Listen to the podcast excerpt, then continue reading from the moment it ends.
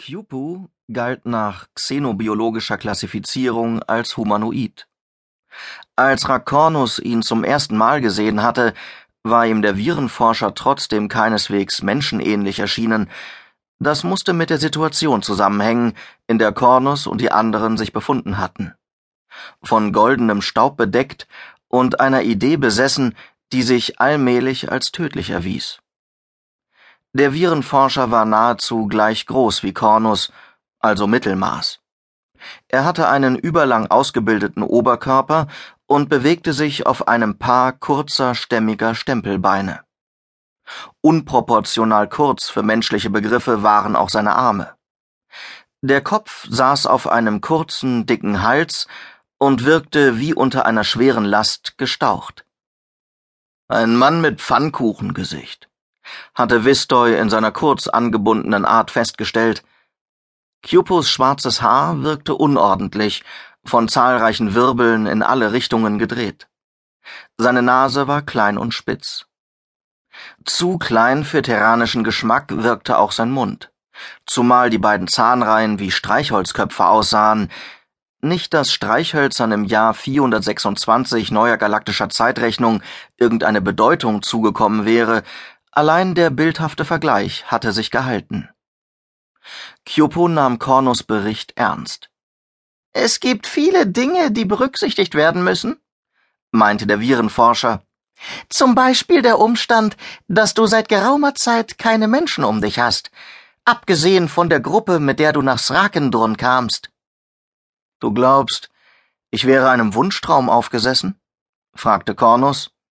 Ist es nicht so? Und wenn schon. Was bedeutet in diesem Zusammenhang die Warnung der Frau? Vor allem ihre Forderung, dass wir uns zurückziehen sollen, weil sie das Virenimperium übernehmen wird. Kyopo strich sich über das unordentliche Haar. Das ist das Einzige, worüber ich mir Sorgen mache, bekannte er. Du sagst, ihr Blick war finster? Finster ist nicht die richtige Umschreibung. Ich hatte den Eindruck von Flammen. Dunkle Flammen, wenn du verstehst, was ich damit ausdrücken will. Kyopo machte eine vage Geste. Ich verstehe das besser, als du denkst, sagte er, dann schwieg er eine Zeit lang und starrte nur vor sich hin. Als er wieder redete, klang seine Stimme ruhiger und weniger schrill als zuvor. Bist du Gesil jemals begegnet? Kornus sah überrascht auf. Du meinst Perirodans Begleiterin? Nein, ich habe ihr Bild immer nur in den Trivet News gesehen. Hatte Gesil Ähnlichkeit mit der Frau, die in der letzten Nacht bei dir war? Rakornus dachte nach. Schließlich schüttelte er den Kopf. Nein, das könnte ich nicht behaupten.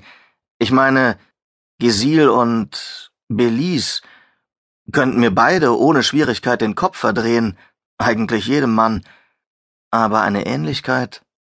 Ich glaube nicht. Kornus sah Kyopo an, als wolle er ihn um Verzeihung bitten. Der Virenforscher reagierte mit einer abwehrenden Geste. Es war nur eine Idee, sagte Kyopo, weit hergeholt und bar jeder Grundlage. Trotzdem werden wir aufpassen müssen. Du hast nicht vor, ihre Warnung zu befolgen. Kyopo schüttelte den Kopf und wies auf das Panorama-Holo, das einzelne Bestandteile des Virenimperiums zeigte. Sie standen vor dem endgültigen Zusammenschluss. Ein riesiges Gebilde von der Größe eines Sonnensystems. Hunderte Forscher wie ich haben beinahe eine Ewigkeit an diesem Projekt gearbeitet. In wenigen Tagen wird es endlich vollendet sein. Wie könnten wir es ausgerechnet nun im Stich lassen? Ist es wahr, dass du mit deinem Teil des Vorhabens auf Terra begonnen hast? wollte Cornus wissen. Ein mattes Lächeln spielte über die bizarren Gesichtszüge des Virenforschers. Ja, es ist wahr. Zumindest im Grundsätzlichen. In einem Erholungsgebiet namens Shona, unweit der Hauptstadt Terrania, machte ich meine ersten Versuche. Sie waren nicht sonderlich erfolgreich, eigentlich katastrophal. Damals kam Srimavo, Kyopo ließ den Satz unvollendet. Srimavo?